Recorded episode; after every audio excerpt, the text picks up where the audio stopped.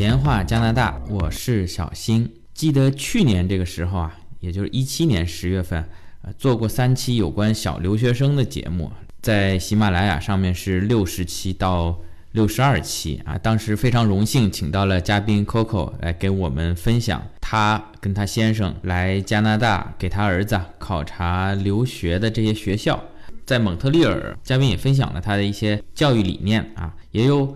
很多的听友发来询问，想知道这次考察以后呢，那么嘉宾 Coco 啊，他的小孩后来有没有来到加拿大读书呢？是不是像他所设想的法语公立学校或者是英语私立学校的这样入学啊？现在到底去了哪些学校呢？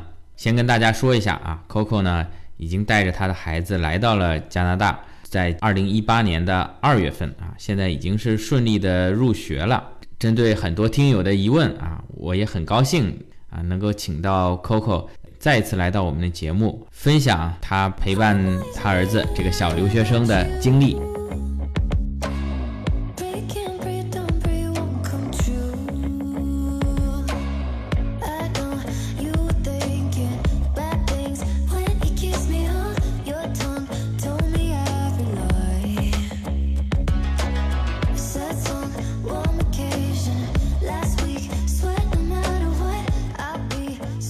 们请出 Coco，Coco 你好，你好，小新，好久没见啊，好久，呃，其实是第一次见，上次我们连线是通过网络，这次见到真人了。对啊，我也很荣幸看到小新的真人。不敢当，不敢当。上次跟 Coco 做了三期节目，然后听友们反响呀都很好，很多听友就发来私信问小新。当时 Coco 是给他的小孩安排了来加拿大读书的一个，等于是三部曲吧，是法语公校啊，又是英语，我可能记不太清楚了。现在的情况是按照你当初的计划在执行吗？基本上跟当时的想法一致吧。对，您是二零一八年二月份来的，对，差不多是这边的第二学期。嗯，他不是三学期制嘛，对吧？相当于他的第二学期的第二学过来的。三学期，说到这我还不知道，您给补充一下。呃，这三学期都是怎么分呢？呃，从我这边了解的情况来看呢，就是九月到十二月，也就圣诞节前后，它是呃一个学期。哦。然后呢，从一月份到四月份是一个学期。嗯。然后五到六月份，至少中学啊，到五到六月份还有一个学期。哦。那么它一般来说呢，是从六月。三十号，他就开始这个进入了他的这个所谓的暑假，暑假一直到九月一号上学，他一般都是比较稳定的一个这样的情况。那就跟中国的不一样了，中国就是呃寒假、暑假，然后两个呃学期，对啊，跟中国不一样。这样的话，就是他过来的时候呢，相当是已经呃进入了第二学期，第二学期，对。现在他几年级？他现在应该算这边的八年级，八年级拿国内来说初二，初二，嗯，但是呢，他其实还是在呃学前，不叫学前班，叫欢迎班，也是学前班吧，也是欢迎班，欢迎，就是进入到这个呃正常班级的这个学前班，嗯，他就是主要还是学法语，法语啊，数学也是法语学，法语也是法语学，是吧？艺术也是法语学。哦，他除了学法语，还是有数学。法语、艺术这些课程，对对对，都会有的。嗯，那普通班的孩子学些什么呢？普通班的话，比方说他到初二，他就可能有，比方说是加拿大的历史、历史上呃地理，嗯，呃还有科学，就中国人最擅长的科学。啊，那科学里头呢，他就会把那个像呃物理啊、化学呀，嗯啊，他都会放到科学里面去学，可能还包括一些什么天文呐这些东西，嗯，都会放到。那欢迎班里暂时咱们历史、科学这些暂时不学。不学啊，只学数学，而且他们那个数学吧还特别的简单。嗯，我们家小朋友跟他那数学老师探讨一下，就是说那个你能不能给我跨过两个级别，嗯啊，去学数学。然后他的数学老师还挺负责的，就跑到去跟教务处商量，然后最后结论是不行。对，我觉得比较现实的就是说数学课就给咱们孩子放假，咱们 自学一下法语就得了。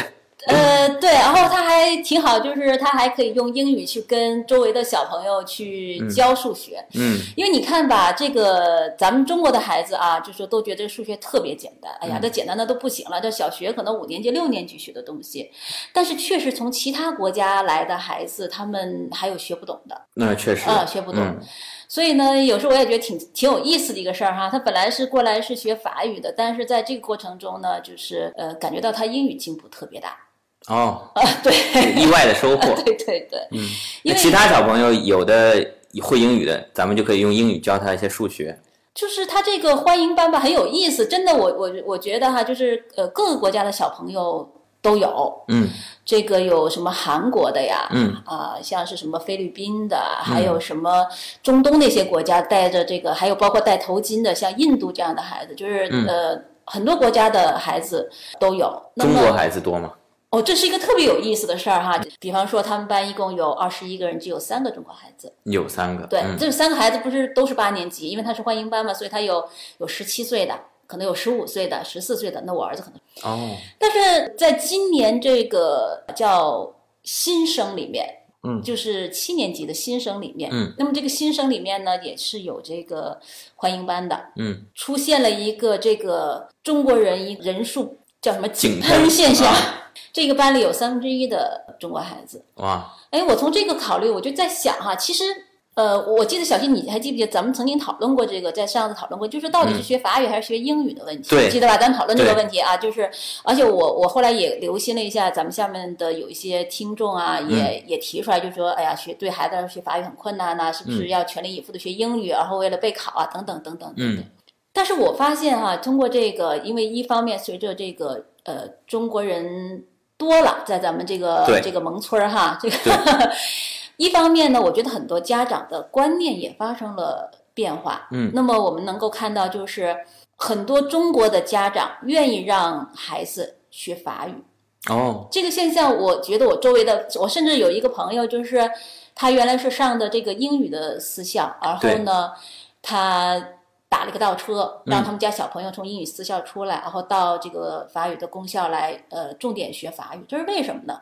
其实，在加拿大，它两个官方语言，一个是英语，一个是法语。那么以前可能中国人的这个就业倾向，哈，就是很少去走到这种我们所说的公务员也好，或者是这种本土人愿意去的一些行业里去的很少。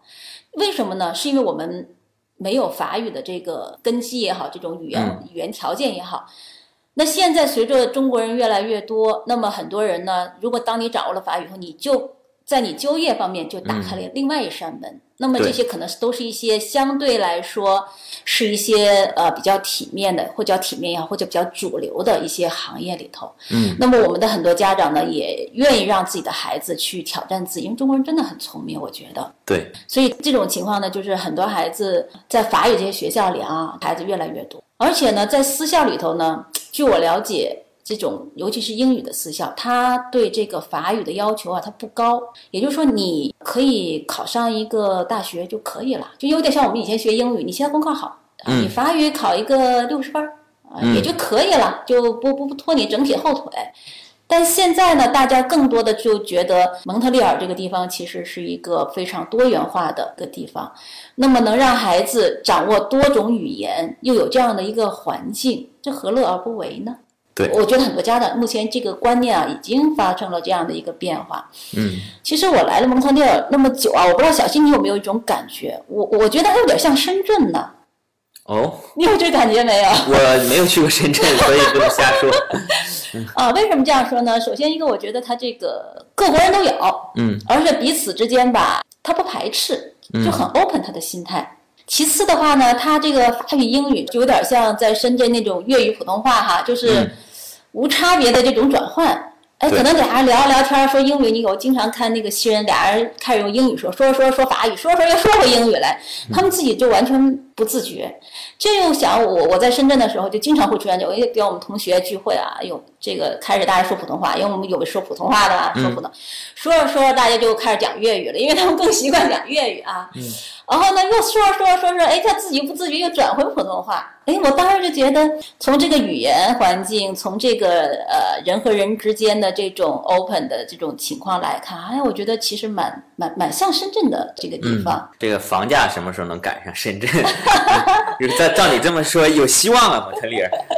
那目前你小孩在这边是读八年级的这个欢迎班，怎么样？他从他自己的感觉，觉得适应吗？法语学下来痛苦？从我认为他还是比较痛苦的，嗯，有点吃力。这个痛苦呢，我自己觉得吧，一方面是过语言关，这毫无疑问，大人小孩都要过，对吧？这个，我说最主要的一点呢，我还是觉得他以前在中国的时候，这个学习啊，这种填鸭式的学习，导致了他不会学习。哦，这是给他带来一个很大的一个挑战。抛开语言来说，这个反而是一个挺大的一个挑战。对，那就是说，很多听友会发微信问小新，甚至有很多来到蒙特利尔约小新一块儿喝咖啡，也咨询小新关于小朋友过来读书这方面的问题。因为包括从上次跟 Coco 这边，我也从他那得了很多信息啊，我就跟人家说。其实我是建议孩子越早来越好。那么，如果小学四年级之前来到加拿大再读欢迎班，这个衔接会比较顺畅一点。因为这边是我想考私立中学的，五年级期末会去考，所以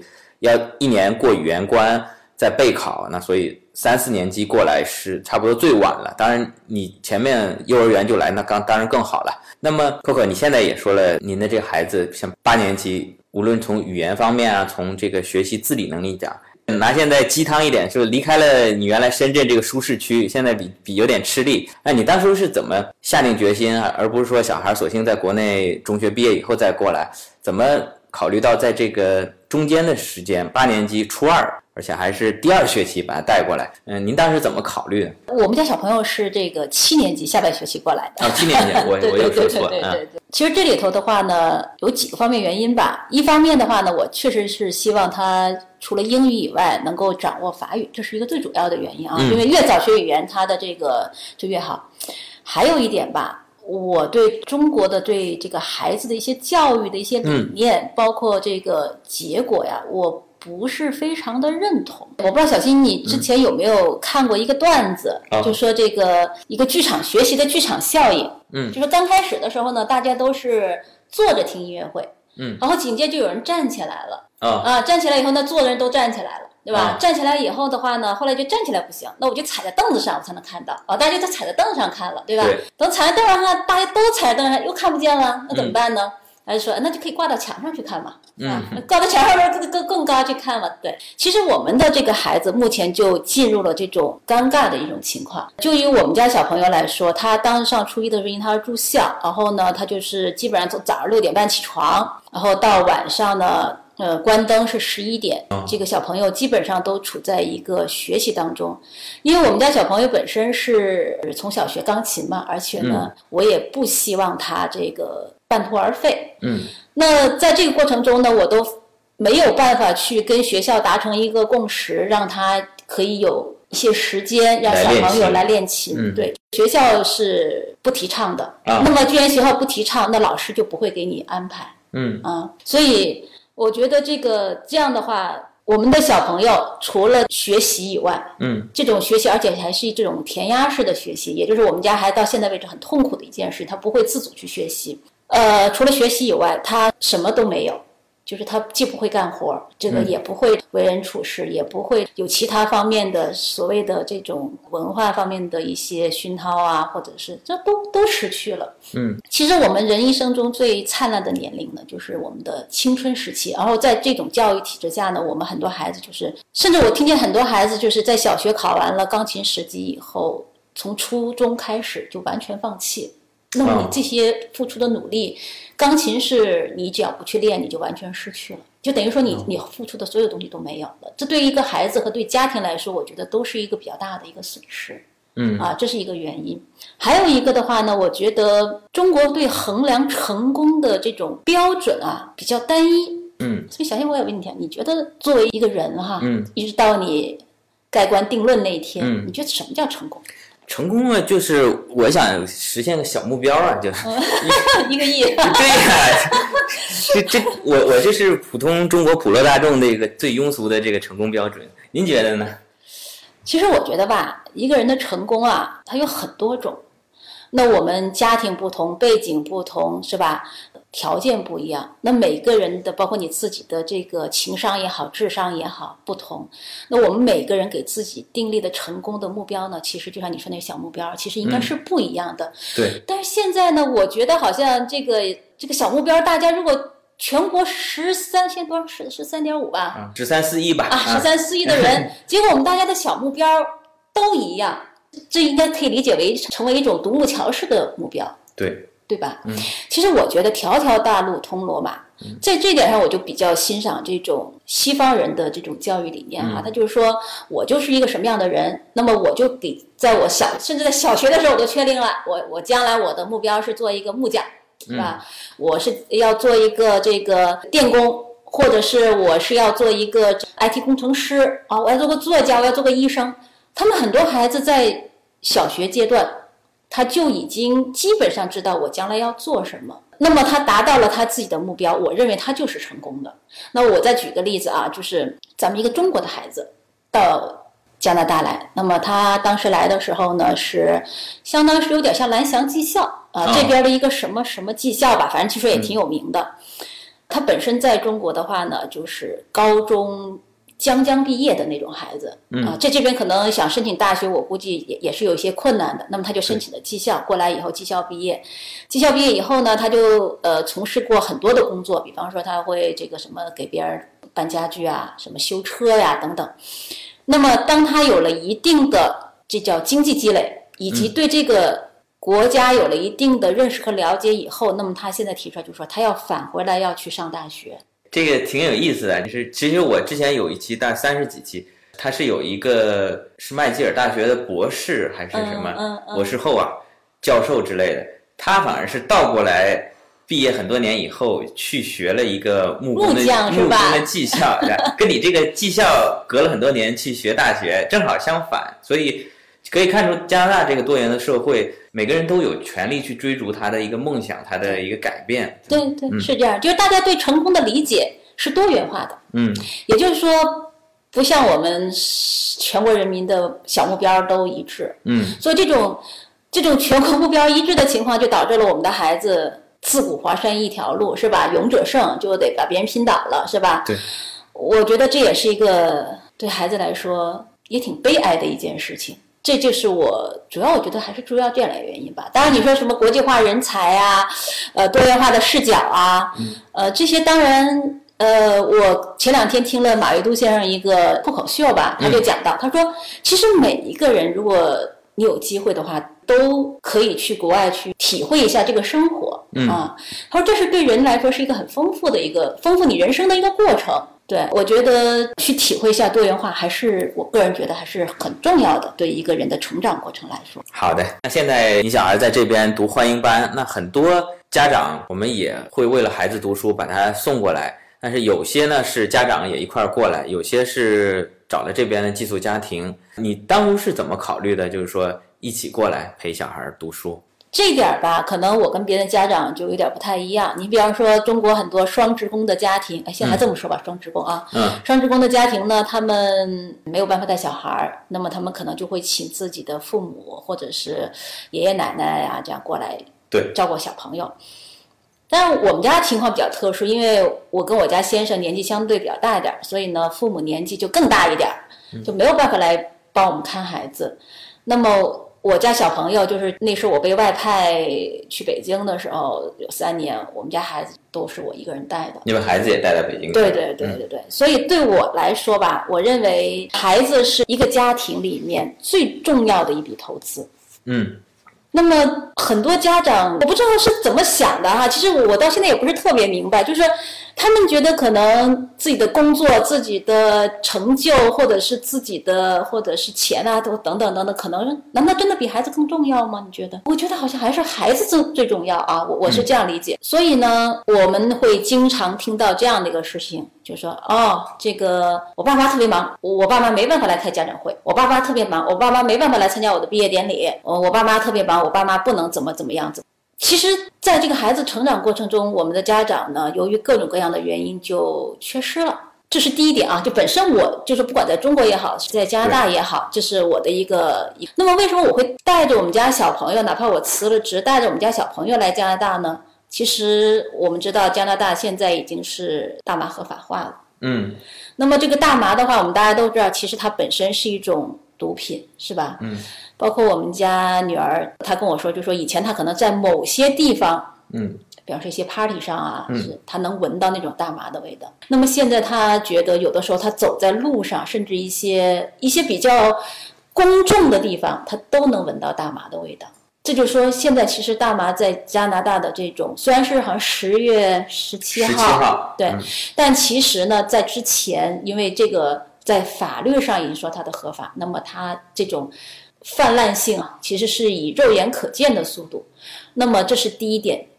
第二点也是我觉得，那么我有一个朋友的小朋友，之前呢是因为他们自己一直在中国，小朋友是在一个 homestay 里面，就是就是一个呃寄宿家庭，小朋友没有人管得了，天天就是打游戏。嗯。那现在他爸妈过来了，过来以后的话呢，依然保持着每天。要打三四个甚至四五个小时游戏的这样的一个习惯，嗯，那你想你的时间就是这么多，把这些都打游戏以后，要么就侵占你睡觉的时间，要么就侵占你学习的时间。那作为他爸妈来说，就觉得非常的痛苦这个事情。呃，小朋友也大了，然后就经常为了这个打游戏的事情而发生这种纷争或者吵架也好。那做父母的也因为孩子也大了，又是个男孩，所以也没有什么更好的。办法来解决这个问题，甚至我们就说啊，那你就把它电给它拔了。他说那是不可能的，你把电拔了其实是蛮想当然的一个建议。你真的是他说其实他们是做过的，那根本就那家里就得上演这个肢体冲突了，可能就要到达。那我曾经看过一篇文章，就讲到游戏呢，它对人的这个神经的侵害啊，它的那个当你不玩游戏的时候，你体现出来的那个状态，其实是跟抑郁症。就对那个神经的伤害或者那种影响程度是一样的。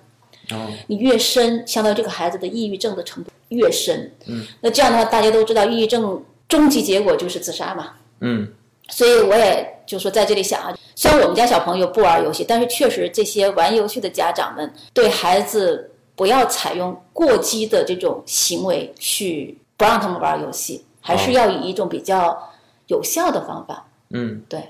因为他已经进入了。大麻，没没有。哦，这比较可怕，不是 比较可怕。那个，因为小朋友可能嗯年纪小，特别是有些男孩子，当然女孩子有女孩子担心的事情。对。男孩子可能贪玩儿，那么有家长你过来管一管，会给他收收心，对吧？嗯，还有一点就是我们家小朋友现在面临的问题啊，就是他语言是一方面，嗯啊，他另外一个痛苦就是这种这种学习方法的变化。嗯，你想他已经七年都这么学过来了，然后你现在突然间一招回到解放前是吧？让他重新掌握另外一种学习技能，他真的很痛。那这个过程呢，真的是需要我们家长去不断的给他方法，鼓励他，陪着他一起走。中国的孩子呢，又大多都比较内向，这样很容易让孩子走向，呃，一方面游戏很好玩，是吧？一方面这个东西我又觉得很痛苦。那么，我觉得有家长在旁边鼓励他、帮助他，是可以让孩子更快的适应到这个新的一个环境中来。我觉得这非常重要。Coco，刚才您讲到了，就是说现在孩子在加拿大这边跟国内最大的不同，学习啊，除了语言以外。国内是填鸭式教育，就老师教什么学什么啊。到这边会有很多自由发挥的空间啊。如果没有家长管，有些孩子就去打游戏了。那现在有家长管着，你的孩子现在都主要学些什么？确实，如果单纯的从学校这个方面来讲啊，这个加拿大的孩子真的特别的幸福，跟中国的孩子相比。嗯，你像我们家小朋友吧，这个早上九点半才上课。九点半啊，对，然后四点半啊，四点就放学了。哦，那是放学晚。我这边有知道是七点多上，但是两点多放的。嗯，他中间就休息，呃，对他中间休息一个小时，所以呢，他就校车就在门口啊，走到门口就坐校车啊，特别幸福。我觉得加拿大的这个小朋友，嗯嗯，那么同时呢，也带来了另外一个问题，就是在如此宽松的这种学校的这种情况下，那作为我们的这个小朋友，是吧？中国人的这个想法跟可能跟西人还不太一样，我们都希望孩子这个上名校嘛，是吧？我之前也讲过，我是有名校情节的。那么可能在后面的话呢，我们需要呃让孩子再去多学一些东西。或者是多去掌握一些技能，呃，我不知道小新哈，你可能我我我我觉得我们两个还是有年龄差异的。嗯，在我小时候啊，我记得特别清楚，我小学一年级进到我们教室，我们家我们教室后面那个黑板上就写着“德智体美劳全面发展”。嗯，啊，另外一块写的“小学生守则十条”。哦。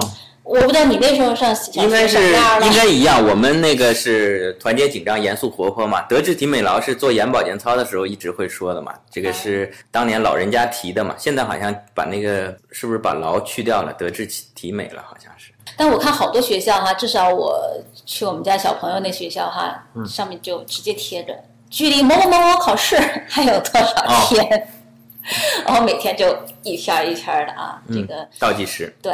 呃，因为有月考啊，有季考啊，有什么那个叫什么期中考、期末考是吧？嗯。还要什么整个市里头排名啊，什么什么的。所以，我我感觉到就是这个德智体美劳是没了。嗯。其实呢，这个德智体美劳啊，并不是我我觉得是一种比较通俗的说法。其实中国自古啊就有这个六艺，嗯，对吧？就是这个作为一个成功人士哈。哪六艺？对，哪六艺啊？考考小新，哪六艺？吃喝玩乐，才四艺。他好像应该有什么礼、乐、射、御、书、数。哦，这六艺，它分别讲什么呢？哎，这个其实很早以前就就有要求了，这不是说这个什么明代啊，或者是清代才有，很早，大概在在周朝吧，嗯，周朝的时候就有了啊。这个反而可能是明清以后，我们因为统治的原因，可能像射，我不知道指的是不是射箭，就是体力啊、武功方面的。那为了方便统治，反而是你就读书，万般皆下品，唯有读书高，反而是反而是忽略了乐啊、射啊。御啊，御可能是骑马吧，大概对骑马，嗯，驾车，反而是把这些忽略掉。对，中华民族从一个本来很尚武的民族，变成了一个好听一点礼仪之邦，难听一点可能相对比较文弱、羸弱一点的。对对，通过这么应该说一个历史的积累也好，或者是说我们把一些东西发挥到极致也罢，哈。那因为成功只有一个路嘛，大家都是一个小目标嘛，所以这最后的结果就变成了别的可能数是有啊，现在数数是有，数学学好数理化嘛，对对对，数是有，然后可能其他的书我不知道算不算有，书应该写书写哦，书写现在都用那个打字，叫叫提笔忘字吧，现在不要说别人，我我我自己也这样，可能就都失去了，嗯，但是呢，我觉得到加拿大以后呢，这些东西至少给你一个时间。只要你愿意，你都可以去做。嗯，这是我觉得是非常不容易的一件事情。比方说，我们家小朋友，我前面讲到他，他也没有什么其他的那会儿学习，只学了一个钢琴哈。那现在的话呢，他这个钢琴又可以进一步的去提高，嗯，十级到二十级了。这边我倒没有让他去考级，嗯，但是给他找了一个一个不错的老师，然后呢。它可以比较，就这么说吧，它的区别点在于什么呢？我的感觉啊，我我以前在中国的时候就得说，嗯，儿子，你该弹弹琴了，嗯，但到这儿来以后呢，他每天就自觉的去弹一个小时。他那天跟我说不行了，现在这难了，一个小时不够，得一个半小时了。嗯，我觉得这个是一个非常大的变化，因为我不是小新，你有没有孩子学琴，或你自己有没有学琴？我这样没有学过。其实我是学过了半年钢琴，因为有这样的一个经历，我就知道，真的学钢琴是一个蛮痛苦的事情，绝对不是一个愉悦的经历。你听着很好听，但是弹的人很痛苦，因为他是左右手，左右手弹的不一样，然后你看曲子也是两行，一个告诉你左手怎么弹，一个告诉右手。你你首先你像我们两个人啊，不两个人，我们一个人就是。你左右手做不同的动作，你都很难，对不对？要经过一定的训练。你何况这个谱子同时在弹这个不同的这个琴键，其实这个是一件还是蛮痛苦的事情。嗯。那么你想让一个孩子，呃，说他很愿意去弹琴，你想想这个，除非他真的是有兴趣。那么我就发现来加拿大之前和之后的最大差异就是我们家孩子从。被动的让我每天去叮嘱他弹琴，到现在他自己主动去弹琴，我觉得这比什么都说明问题。嗯啊，当然我也承认啊，老师是真的是好老师，那当然中国的老师也是好老师呀。嗯，你要这样想啊。而且我有很多人问我，包括有些小朋友问我说，我为什么要弹钢琴？为什么要弹钢琴？如果有个小朋友问你，我为什么要弹钢琴？弹钢琴可以陶冶你的性情啊，磨练你的意志啊，开发你的大脑啊，大概就这些，我是这么觉得。其实呢，这都是我们家长的想法。对，其实你这样说，那小孩一点感觉没有。嗯我告诉你，我儿子啊，这个怎么就突然间有对对对钢琴？开开始的时候，因为越来越难，就越来越没兴趣啊。他后来告诉我了，最主要是他能收获尖叫。嗯他说，当你尝试过成功的滋味以后，你做这件事就特别有动力。那么，为了让他能够，每个人都会，这就是他的目标嘛，是吧？我越来越快的达到这个目标，是不是越来越有动力？所以，这才就是他的这个。当然，我们从大人来说，肯定是就是说，这个音乐是陶冶情操的，是这个提高你自己的这个人修养啊等等的哈。但是对孩子来说，他更多是考虑的是，在某个不同的阶段，你要给他不同的一个一个小目标。嗯或者让他自己去发现一个小目标。我觉得，所以那天我就这样回答那个孩子，我说这个西方呢跟我们中国人不一样，西方是更崇尚自我价值的实现。嗯，那么你除了你将来的工作可以去实现你自己的价值，让别人认可你，那么音乐也同样可以让别人来认可。我不知道后来那个小孩儿会怎么样看这个啊，因为大家还是想法不一样。我毕竟是个大人，嗯但是我觉得能够通过音乐让孩子从另外一个角度获得成功也是非常重要。然后呢，比方说我们想讲体哈，你刚才也说了，哎呀，咱们的孩子真的是这个手无缚鸡之力啊。真的，我上班这么多年哈，我觉得包括高考也好，未来工作也好，我觉得成功者包括伟人跟我们这些平凡者的最大差异是什么？不是智力，嗯，不是情商，当然这些都是很需要，最终取决的成功的活得长 是你的体能，你能不能拼得上去？啊，就是关键时候你能不能体力上跟得上？我觉得这个非常重要。你看我就有好多孩子是吧，学了那么多年，高考那天发烧了。嗯这这这你前面这些可能就都白费了，你还再读一年或者怎么样哈，这这就挺可惜的。所以我觉得这个体育是非常重要的。那么我们在以前，我儿子反正那学校所有的副科都没了，什么音乐呀、绘画啊、体育啊，基本上都被主科全部侵占了。嗯，那孩子回家以后就倒头就睡，我觉得是不对的。这样子，小朋友必须要有这个时间去奔跑在我们的操场之上。我们不要去担心，就说孩子摔一跤了，那个呃家长就会去投诉学校，这种事情是有，但是属于个案。这种过分的对孩子的保护，会导致我们的孩子失去很多童年的乐趣，包括他健康的身体。像我们家小朋友现在可以去滑冰，他有参加滑冰俱乐部去打羽毛球，然后差不多他羽毛球一次是两个小时，这样他一周训练下来四个小时，有六个小时的运动时间，是高强度的运动时间。这是他们体育课吗？还是不不不，这体育课以外的，是我们另外带他到俱乐部去的。就是说，你们带他去参加这体育俱乐部，理论上啊，理论上在国内也是可以，但是因为国内的这个学业压力太大了，每天六点钟到十一点啊、那到了这儿呢，一方面是咱们时间多了，咱们有兴趣的啊，有经济能力的去带他出去参加俱乐部；另外一方面就是学校也会保证他相当大的一个运动量，对吧？所以我觉得体能真的呃非常的，最后拼的我我觉得啊，最后拼的真的都是体能。你看，这逃跑还得体能快，跑得快吧？对。然后呢，劳这个事儿哈，也是给我一个感触蛮深的。我们家小朋友，呃，说实在的，以前在家里什么活都不干，连屋都不带收的。嗯那么我始终奉行一点，就是人是心灵手巧，其实是手巧才能心灵。就是人的手啊和这个脑啊，它实际上是内部是有这个建立起这个关系来的。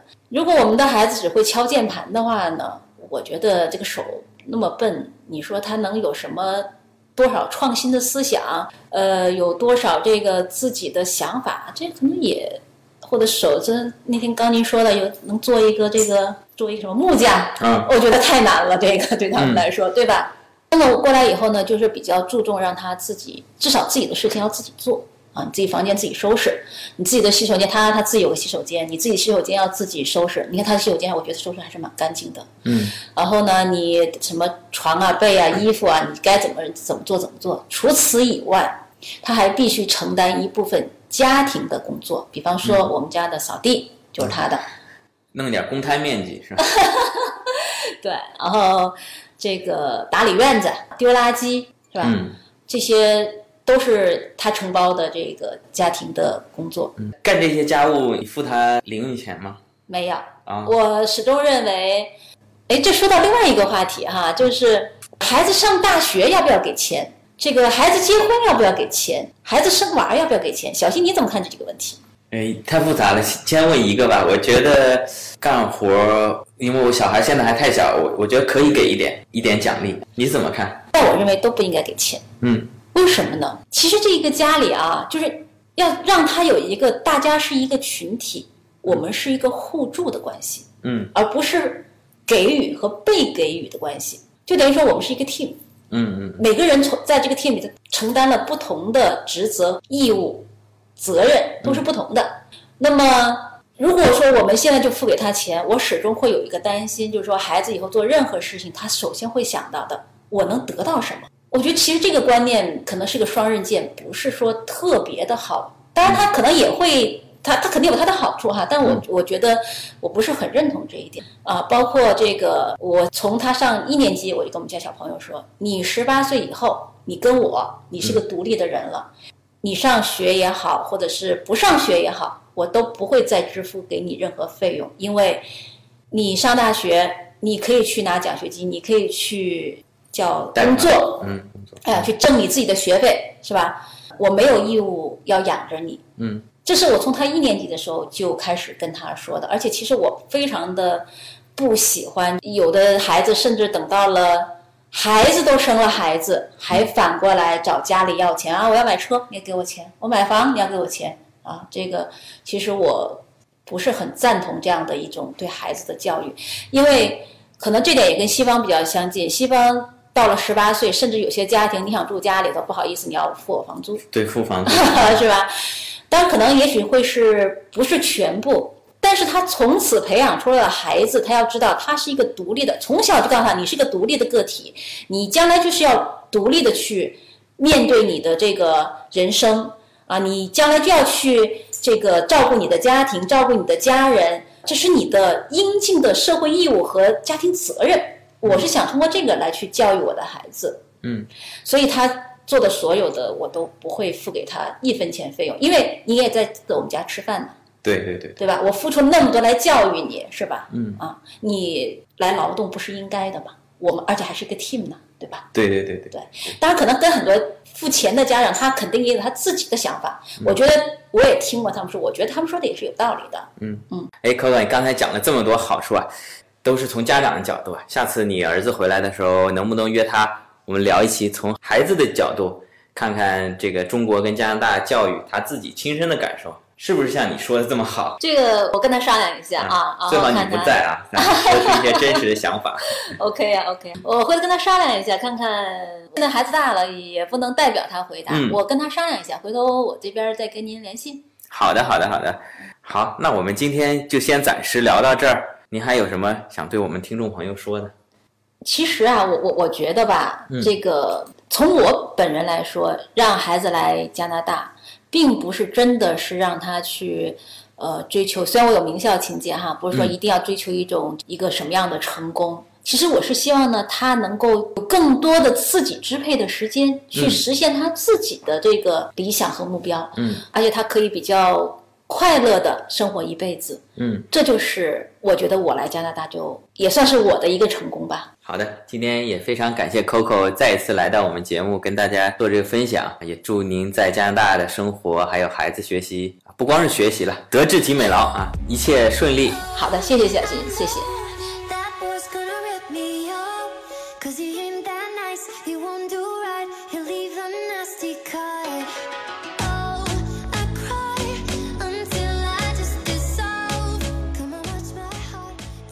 好的，今天非常感谢 Coco 跟我们做的分享啊。那么可以看出，他们夫妻俩啊，在这个子女教育方面也是倾注了很大的心血，也有很多的心得。我们也祝愿他们在加拿大，在蒙特利尔都过得非常愉快，非常顺利。好的，如果您还有什么疑问想知道的，欢迎给小新留言、点赞、转发、评论。咱们下期再见。